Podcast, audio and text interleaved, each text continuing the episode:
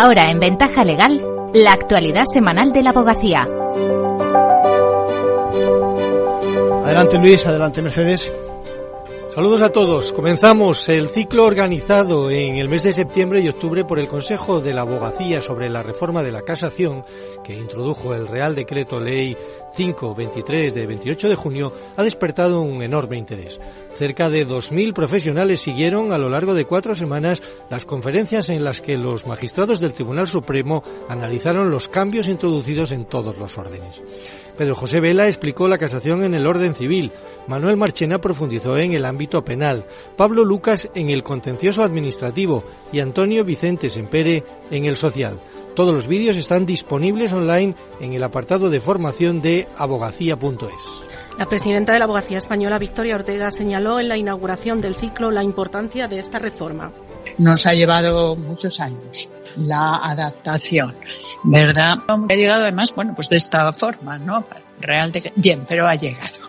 Con unas modificaciones importantes que, insisto, vuelven a la casación un poco a su origen, con esa desaparición de la infracción procesal, con la anulación de la cuantía, con el interés casacional desarrollado, bueno, con temas de muchísima importancia.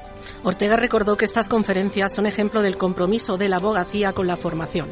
El Estatuto General de la Abogacía impone la formación legal continua como una obligación y el Consejo trabaja para que nadie se quede atrás. Bajo el lema Defensa y Protección de los Migrantes se celebrarán en Castellón los días 16 y 17 de noviembre las 31 primeras jornadas de extranjería y protección internacional.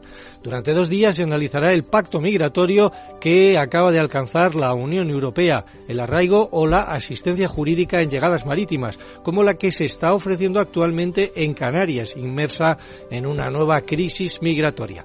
Hablamos con Brasin Broda, que es el presidente de la Subcomisión de Extranjería de la Abogacía Española. Este año se hace una vez más especialmente importante y necesario este encuentro ante las numerosas llegadas de personas, muchas de ellas buscando una oportunidad de vida que les está vedada en su país de origen y otras porque son víctimas de terribles crímenes de guerra, de genocidio, crímenes de lesa humanidad que desgraciadamente se siguen produciendo en el mundo. También es un momento esencial para analizar y contestar, si es preciso, las políticas migratorias de la Unión Europea.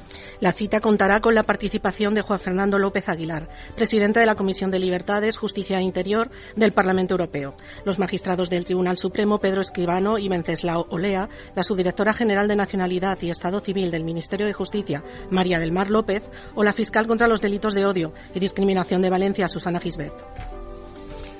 La inscripción que acaba de abrirse puede realizarse en la web www.abogacía.es.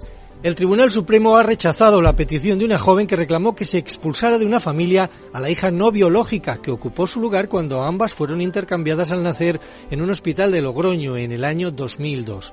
La joven pedía que se impugnara su filiación y se le quitaran sus apellidos. Los magistrados han explicado que la joven no está legitimada para ello y han insistido en que, aunque tiene derecho a ser reconocida como hija de sus padres biológicos, no puede pedir que se quite la condición de hija biológica a quien creció con sus progenitores tras el error del hospital, más aún si estos no lo desean. Alicia Redondo Gómez es la abogada de la joven a la que se quería retirar la filiación.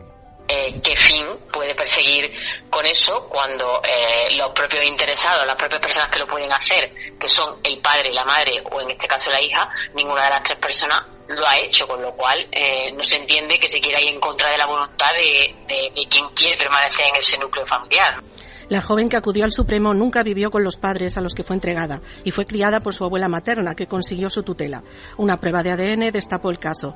Estas bebés, que hoy ya tienen 21 años, están aún pendientes de recibir indemnización por los daños morales ocasionados por el fatal error. Y vamos ya con otras noticias breves de la última semana.